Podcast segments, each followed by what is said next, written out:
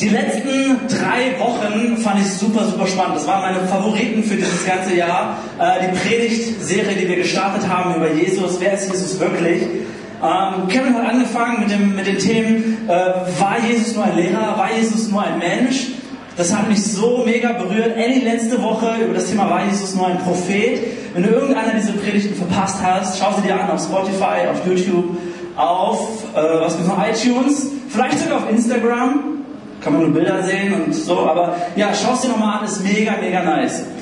Ich habe heute das Privileg, äh, den Abschluss zu machen und ich habe zum Anfang eine Bitte an uns. Ähm, als Prediger hier vorne, es gibt nichts Peinlicheres, als wenn einer, der vorne moderiert, das Mikro hat, wie auch immer, eine Frage stellt oder einen Witz erzählt und keiner reagiert.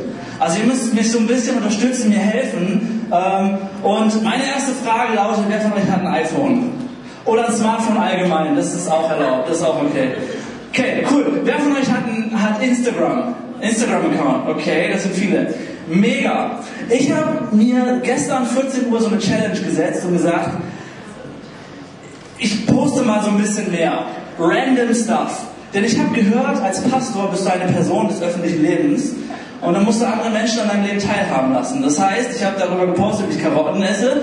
Ich kann es langsam nicht mehr sehen, dieses Low-Carb-Zeugs. Ich habe darüber gepostet, äh, dass mein äh, Fahrrad immer an einer bestimmten Stelle war. Ich war es übrigens, der im Gebet das Danke ausgedrückt hat und gesagt hat, hey, danke Gott, dass du die Versicherung dazu gebracht hast, mein Fahrrad zu ersetzen. Wirklich richtig hammer. Ich habe darüber gepostet, dass ich mit Anna beim Mediamarkt bin und wir haben so ein komisches Handy gefunden, wo die Kamera, die Frontkamera vorne so ausfährt. Wer von euch hat das gesehen? Tut nicht so. Ich habe doch gesehen, wer von euch alles auf Instagram war. Man kann das alles nachgucken. Man kann alles sehen, wer wo was gesehen hat. Ähm, und ich habe mir so gedacht, mir persönlich geht das mega auf die Nerven, so viel zu posten und zu immer mein ganzes Leben immer nur am Handy so zu verbringen. Und ich frage mich, was wäre, wenn Jesus auch nur so eine Person des öffentlichen Lebens gewesen wäre? So ein Typ, der einfach nur sein Leben irgendwie teilt und erklärt und sagt, hier bin ich, hier poste ich mich, den und den habe ich geheilt, guck mal, was, was äh, wie cooles äh, orientalisches Essen haben und guckt euch diesen ganzen Dreck an, den ich bei dem Typen ins Auge geschmiert habe und so. Crazy Sachen. Stell dir vor, Jesus wäre so eine Person gewesen. Vielleicht, ich habe mich gefragt, wenn Jesus äh, eine Frau gewesen wäre, müssten wir die Frage stellen, wäre, war Jesus nur ein It-Girl? Oder wenn er so ein, so ein Hipster wäre, war Jesus nur ein Influencer oder so? Keine Ahnung. War, steckt, bei Jesus steckt da mehr dahinter als nur eine Person des öffentlichen Lebens. Das ist die Frage für diesen Tag heute. Das ist die Frage für diese Predigt. Steckt da mehr dahinter? Und ich möchte einsteigen in die Geschichte des jüdischen Volkes, wie sie damals Jesus wahrgenommen haben. Wie sie überhaupt erst auf die Idee gekommen sind, dass Jesus vielleicht mehr sein könnte als eine Person des öffentlichen Lebens. Und das beginnt schon viele, viele hunderte Jahre vor Jesus. Das beginnt damit, dass das Volk sich gesammelt hat und gesagt hat, pass auf, Gott, wir brauchen auch einen König.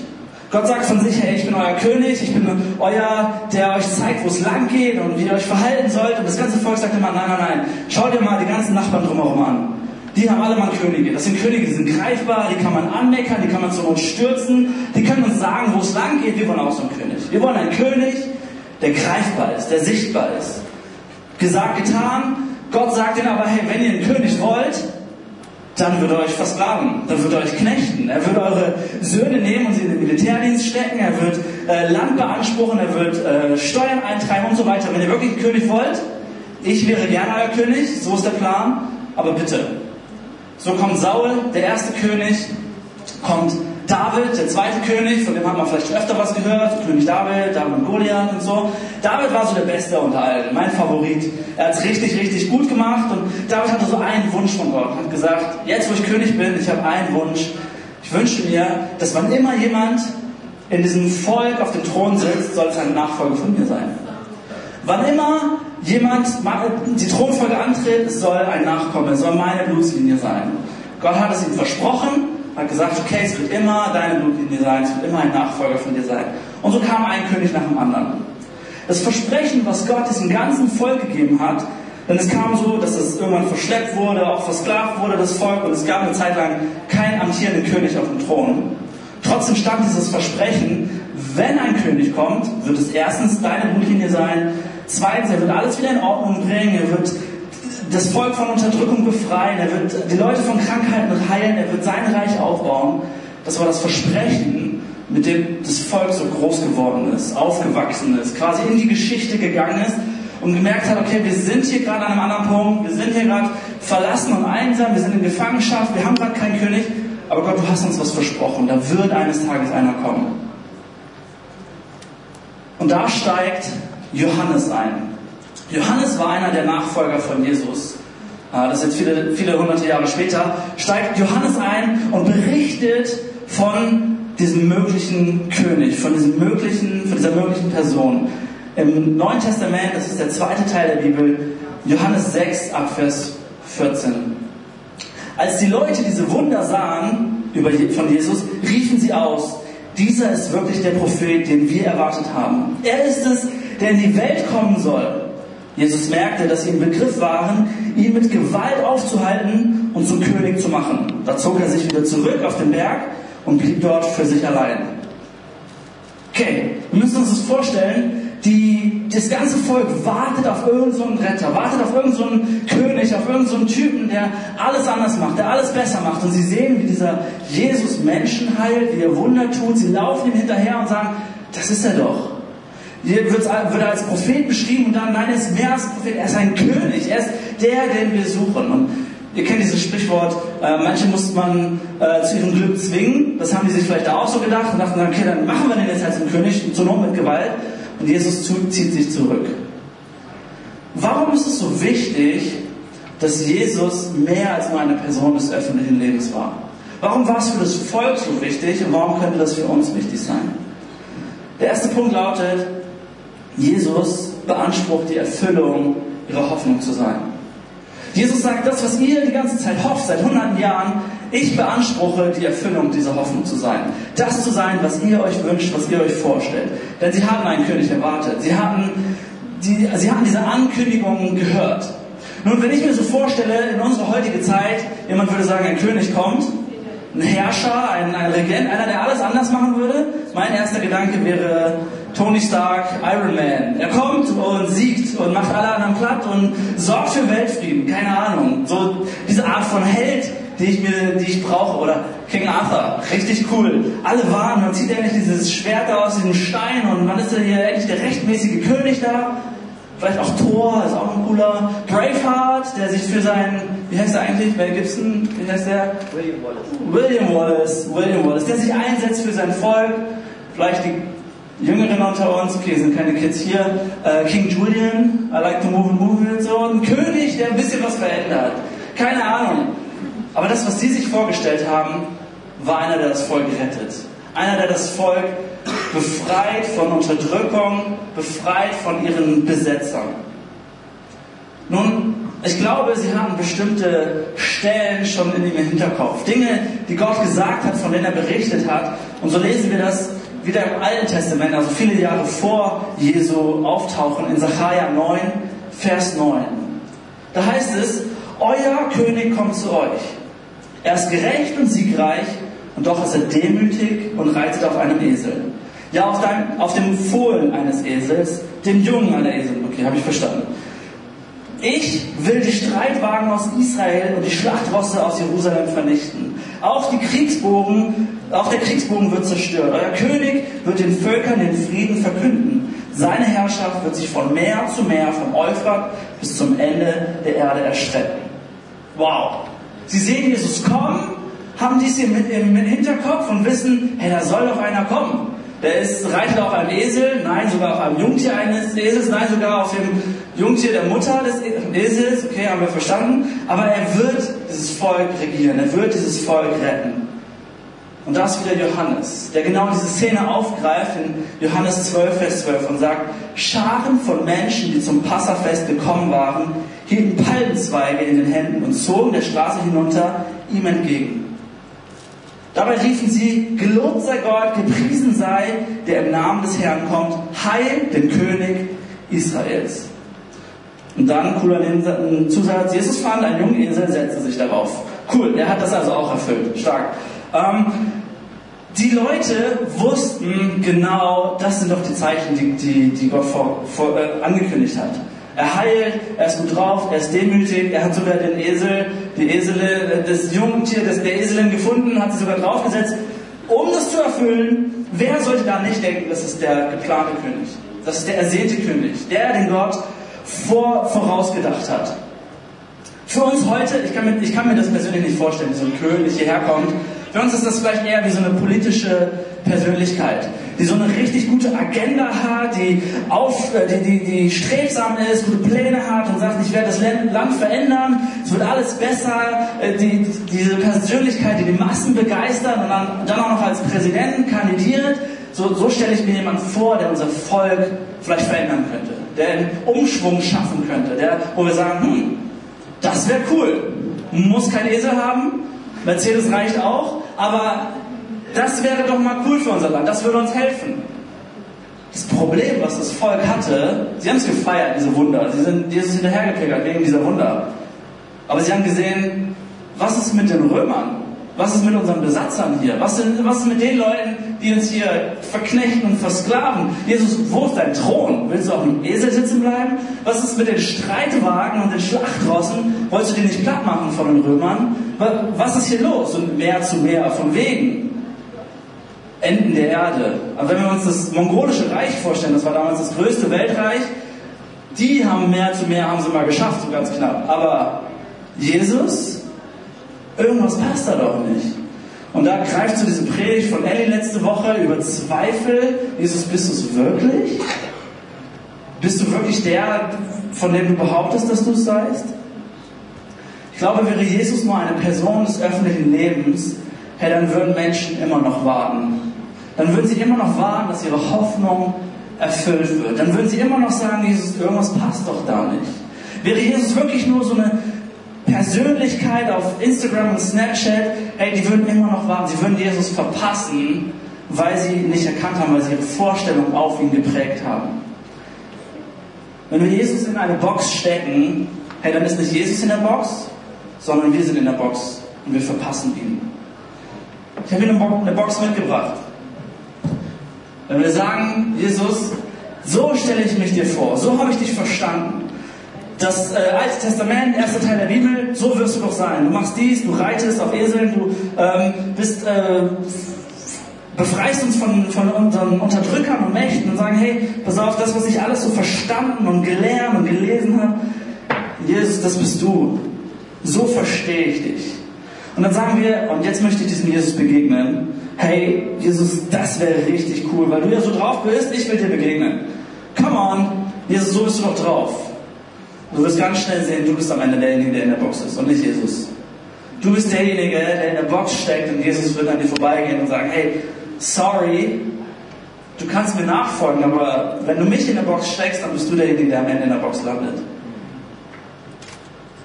Ich warte auf klare Antworten von Jesus. Mir, mir begegnet das so im Alltag.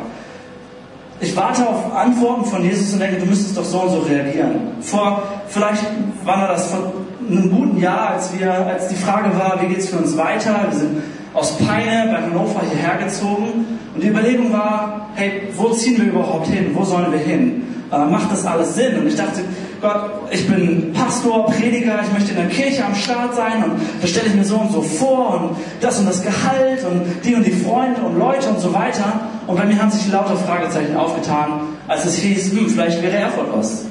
Ich dachte, Jesus, ich dachte, das ist die Box, so musst du doch sein. Äh, ich wollte jetzt nicht hierher kommen und noch weiter weg von meiner Familie ziehen, statt zwei Stunden, es drei, es ist fünf Stunden zu der Family von Anna. Unser kleines, junggeborenes und unser Luis, wer soll, wie soll er seine Großeltern kennenlernen? Ähm, in eine Wohnung, die wir genommen haben, weil wir keine Zeit mehr hatten, eine andere zu finden. Das ernsthaft? Ähm, Gehalt, äh, wie, wie soll das überhaupt zustande kommen? Freunde, wir kennen ein paar Leute von Jesus, das ist nicht, wie ich mir das vorgestellt habe. Würde ich heute noch in dieser Box stecken und sagen, nee, nee, nee, das mache ich nicht, hey, ich würde so viel verpassen. Ich würde verpassen, dass ich hier eine Heimat gefunden habe, dass wir eine Heimat gefunden haben, dass wir sagen, hey, Weihnachten, Ostern, wir bleiben in Erfurt. Hey, wo ich sage, äh, die Freunde, die wir haben, das sind Freunde, Freunde. Meine, ich nenne meine Freunde schon Family, weil es sich einfach wie Family anfühlt. Ich würde so viel verpassen, wenn ich Jesus in eine Box stecken würde. Und er, ja, er, er würde an mir vorbeiziehen und sagen, ich habe so viel Besseres für dich, so viel anderes für dich. Die Leute damals, die kannten Könige. Sie wussten, wie Könige sich verhalten. Sie reiten normalerweise auf Pferden, sie machen ihre Anordnungen, sie nahmen sich, was sie brauchten, sie beuteten Gegner aus, sie stellten Ansprüche, ließen sich verehren als Könige, als Götter sogar. Das Volk damals wusste, wie so ein König auszusehen hat. Und Jesus stellt auch Herrschaftsansprüche, aber so ganz andere. Er stellt so ganz andere, keine typischen Herrschaftsansprüche. Das lesen wir kurz vor seiner Hinrichtung, wo er mit Pontius Pilatus redet in Johannes 18, Vers 36. Mein Reich ist nicht von dieser Welt. Wenn es so wäre, hätten meine Diener für mich gekämpft, als ich verhaftet wurde. Aber mein Königreich ist nicht von dieser Welt. Pilatus entgegnete, dann bist du also doch ein König? Jesus bestätigte, du sagst es, ich bin ein König.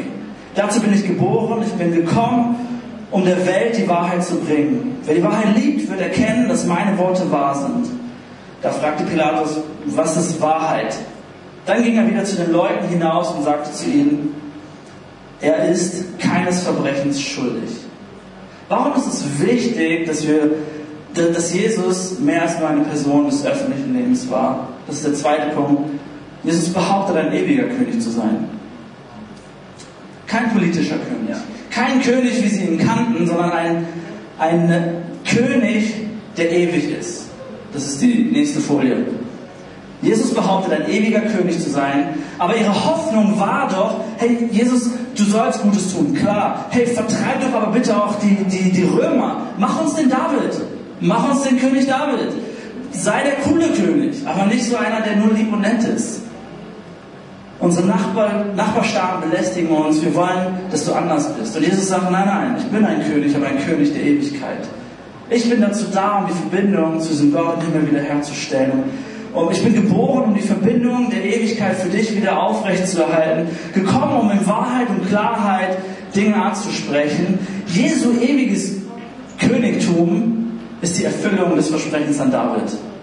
Was das Volk damals nicht, nicht alle erkannt haben. Jesu ewiges Königtum bedeutet, hey, kein Bangen mehr, welcher Herrscher als nächstes kommt, sondern er ist beständig, er ist ewig, er ist treu, er ist da, er ist an deiner Seite, er ist liebevoll, er ist, er ist der gleiche damals, heute und morgen. Das bedeutet ewiges Königtum.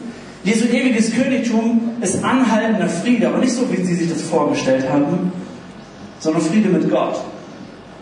Jesu ewiges Königtum ist Gottes Reich. Nicht so, wie sie sich das vorgestellt haben, sondern ein Reich, was in unserem Herzen lebt und sich durch unser Verhalten auch ausdrückt. Jesu ewiges Königtum ist allumfassende Freiheit, aber ganz anders, als sie es sich erwartet haben, nämlich Freiheit von Schuld. Jesus definiert sein Wirken, seine Mission, sein Schicksal so ganz anders, als sie es gedacht haben. Er sagt, hey, das, das Volk kommt und sagt, hey, wir wollen einen Baumeister. Wir haben uns da so ein Gebäude ausgedacht, einen Plan gemacht, wie du aussehen solltest. Und, und Jesus sagt, ich bin nicht der Baumeister, ich bin der Architekt. Ich zeige euch, wie das Haus gebaut wird. Sie sagen, hey, Jesus, wir wollen jemanden, der so, so ein Musiker, jemand, der die Melodie oder das Lied schreibt, was wir schon die ganze Zeit in unserem Kopf summen. Wir sagen, nein, ich bin der Komponist, ich bin nicht der Musiker. Ich sage, wo es lang geht, auf meine Art und Weise. Sie wollen einen irdischen König, und Jesus kommt, er ist der ewige König. Er ist Schöpfer von Himmel und Erde persönlich. Was für ein König könnte so ein Versprechen machen, wenn er nur eine Person des öffentlichen Lebens wäre? Wer könnte sagen, ich mache alles neu, ich mache alles besser als zuvor, wenn es nur eine Person des öffentlichen Lebens wäre? Ich meine, wenn wir nochmal so das Bild von politischen Persönlichkeiten nehmen, Versprechen, die wir bekommen haben. Wir waren immer noch auf Berlin Flughafen, Stuttgart 21, keine Ahnung. Es gibt so Gesundheitsreformen und Pflegereformen, auf die wir warten. Versprechen, die gemacht wurden. Aber ich will hier nicht irgendwie auf andere verweisen und sagen, hm, warum macht ihr nicht? Ich kann ganz genau so in mein Leben schauen. Vor gut drei Jahren, knapp drei Jahren, habe ich Anna ein Eheversprechen ähm, gegeben. Ich werde dich immer ehren und achten. Ich werde äh, dein bester Ehemann sein, der ich nur sein kann und so weiter. Wir müssen nur zwei Tage zurückspulen. Letzten Donnerstag, wir saßen zusammen auf der Couch und ich war eigentlich nur grumpy und habe sie angeschwiegen. Alles andere als ehrenhaft und ich werde dich an erste Stelle stellen und so weiter. Wir geben alle Mann unsere Versprechen und können sie teilweise nicht halten. Was wäre es, welche Person des öffentlichen Lebens könnte jemals, so wie Jesus es getan hat, sein Tod und seine Auferstehung voraussagen und es auch durchziehen? Dieser, diese Person hatte Macht über Leben und Tod und war deswegen ein König der Ewigkeit. Ein ewiger König. Aber was diese Person letztendlich doch ins Grab gebracht hat, war seine Behauptung, Sohn Gottes zu sein. Ich kann mir das richtig vorstellen, wie seine Nachfolger, seine Jünger, die Leute, die bei ihm waren, so sagten, Jesus, mach weiter mit den Wundern, sei der Coole, reite auf was du willst, aber behaupte nicht so einen Quatsch. Das bringt dich noch ins Grab. Du, du kannst nicht Sohn Gottes sein, wenn du es nicht auch wirklich bist. Du kannst es nicht behaupten, wenn du es am Ende nicht auch durchziehst. Ich meine, kein Wunder, dass die Leute dich umbringen wollen, wenn du sowas behauptest. Die Leute haben einen Helden erwartet, keinen Verrückten, keinen, keinen äh, Gotteslästerer. Sie wollten einen Helden haben. Und wir lesen bei der Kreuzigung, Johannes 19, 19, da heißt es, Pilatus ließ ein Schild über ihm anbringen, auf dem stand Jesus von Nazareth, König der Juden. Der Ort, an dem Jesus gekreuzigt wurde, lag in unmittelbarer Nähe der Stadt. Und das Schild war in Hebräisch, Lateinisch und Griechisch geschrieben, so dass viele Leute es lesen konnten.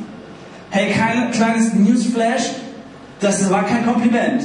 Jesus König der Juden. Das war keine Auszeichnung. Pilatus hat es da hingeschrieben auf, auf Lateinisch für die Besatzer, auf Hebräisch für, das, für, das, äh, für die Einheimischen, auf Griechisch für die Internationals. Jeder konnte es lesen. Jeder hat es verstanden. Jeder wusste, worum es hier geht. Das Volk hat sogar zu Pilatus gesagt, ey, du musst es umformulieren. So war das nicht gemeint. Äh, du sollst schreiben, der, der von sich behauptet, er sei der König der Juden. Aber du hast geschrieben, der König der Juden. Es war kein Kompliment.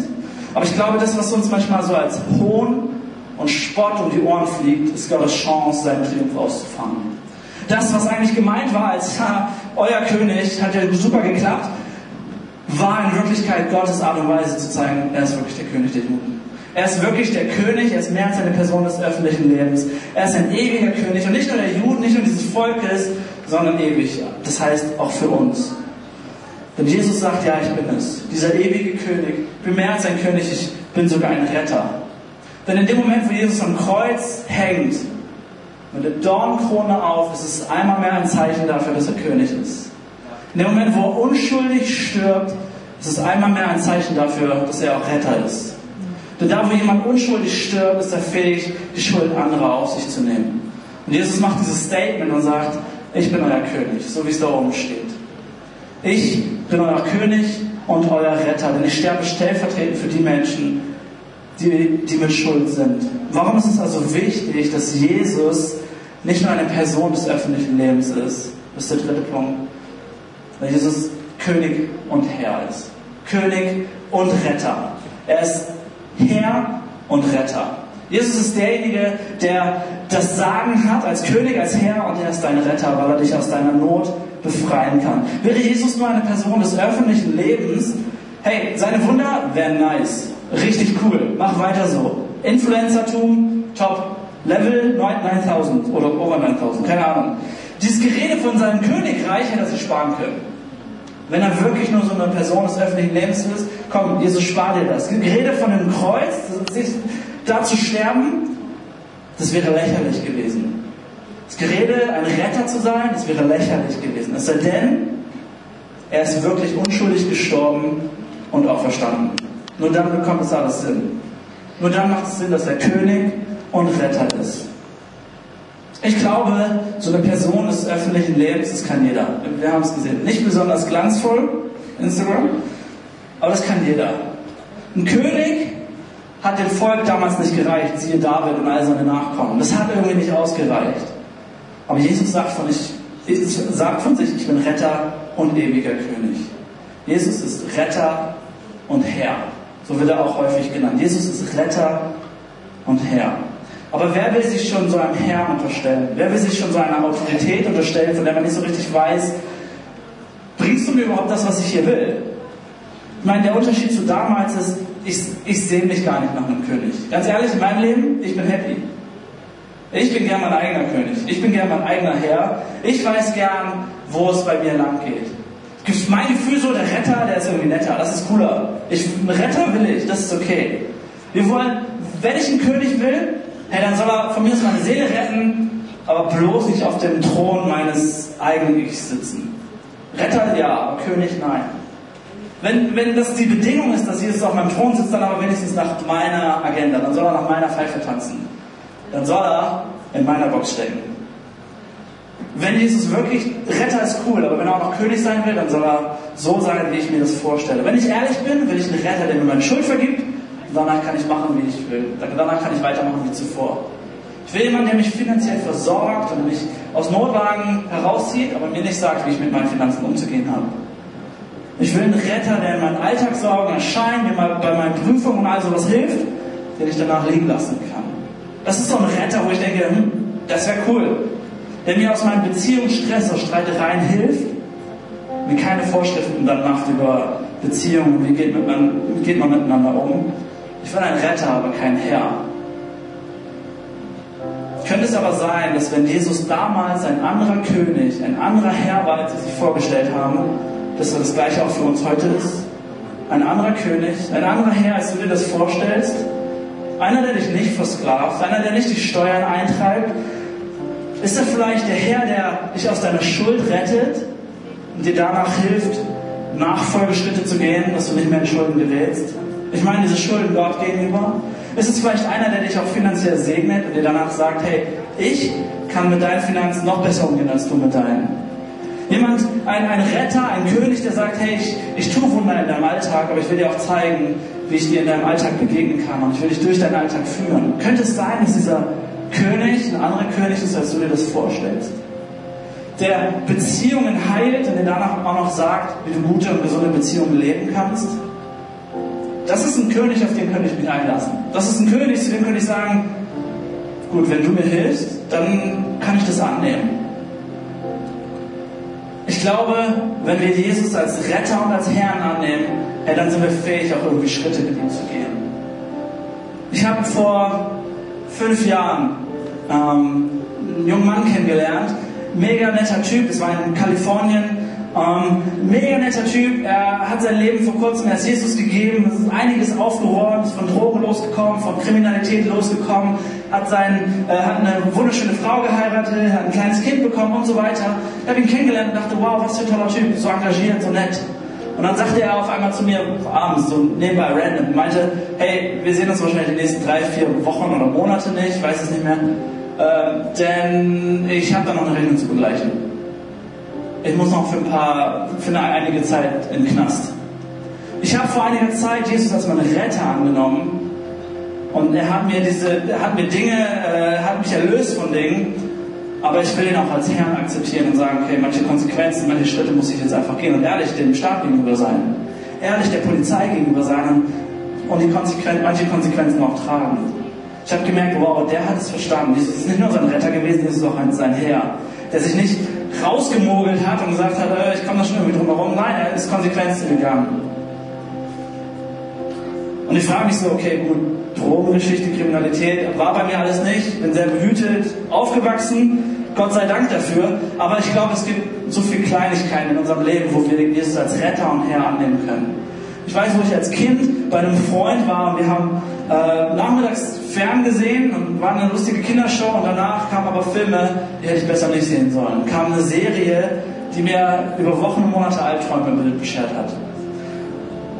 Und ich habe gemerkt, ich komme da nicht raus. Nachts mit Licht angeschlafen, also es hat alles nicht geholfen. Bis ich eines Tages zu einem Freund gegangen bin, ich, ich war sechs, sieben, acht Jahre oder so und habe gesagt, hey, bitte bete für mich. Ich habe so tierische Albträume. Träume waren von jetzt auf gleich weg.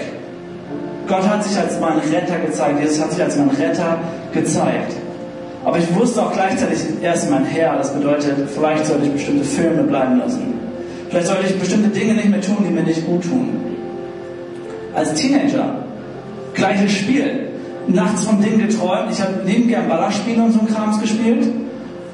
Und ich habe mich gewundert, warum träume ich so einen Ranz nachts? Warum träume ich so Zeugs, der mir nicht gut tut? Und ich habe mich erinnert, habe gemerkt, hm, ich muss da nicht lange drüber nachdenken. Ich kann das ganz schnell abschalten, indem ich Gott, Jesus wieder als meinen Herrn akzeptiere und, und sage, hey, bestimmte Dinge lasse ich einfach bleiben.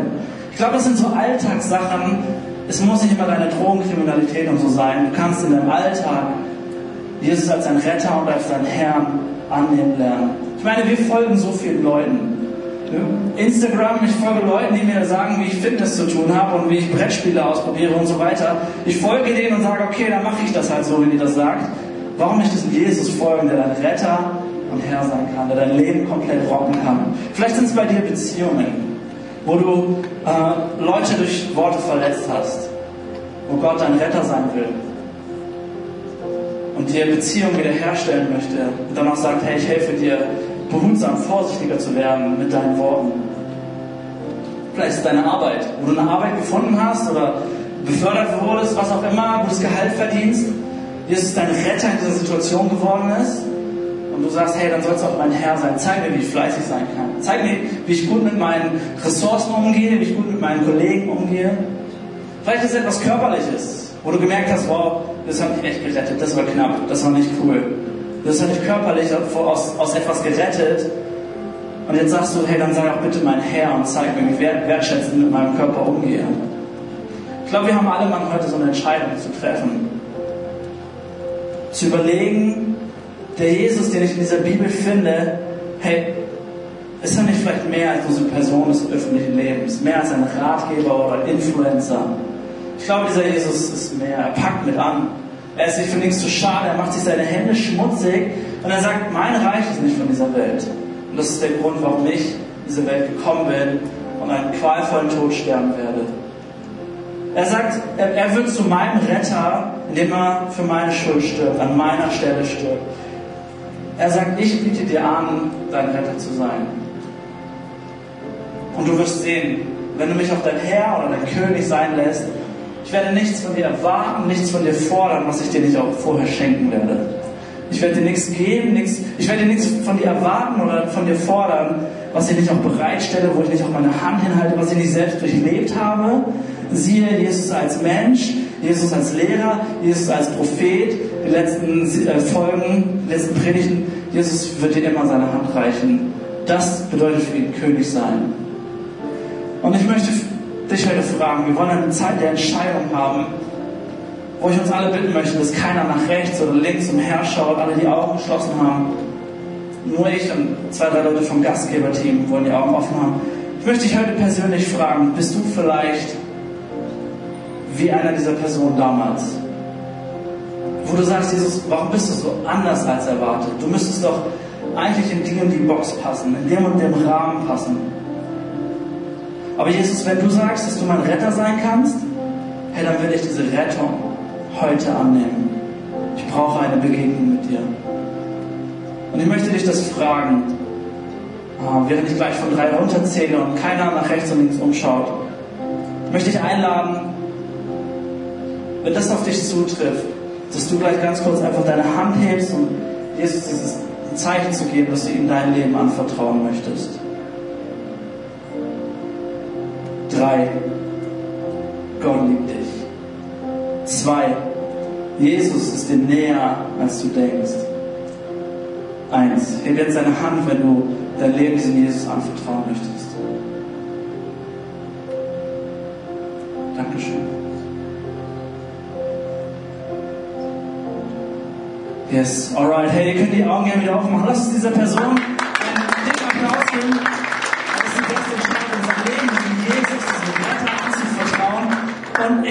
anderen einladen. Das Worship-Team kommt nach vorne. Hey, vielleicht hast du Jesus schon längst als den Retter akzeptiert. Vielleicht ist das für dich gar kein Deal. So, Jesus ist mein Retter, aber mit dem Herrn, mit dem König tust du dich noch schwer. Oder in manchen Bereichen tust du dich schwer.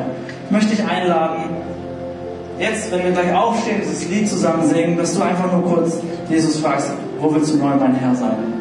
Wo ist ein Lebensbereich, den ich dir neu anvertrauen darf? Und ich möchte dir zusprechen, wenn Jesus einen Lebensbereich von dir neu nimmt, hey, er wird es wunderbar machen. Er wird dich durchführen, weil er selbst durch Dinge gelitten hat. Er wird, er wird dich begleiten, er hat sich selbst seine Hände schmutzig gemacht. Ich möchte dich einladen, wenn Jesus dir sagt, in welchem Bereich er neu dein Herr sein will, geh doch gleich einfach an den Rand, da ist ein Gebetsteam dann bereit und bring das einfach kurz zu Gott und mach das kurz fest und sag Gott, ich möchte diesen Lebensbereich kurz übergeben.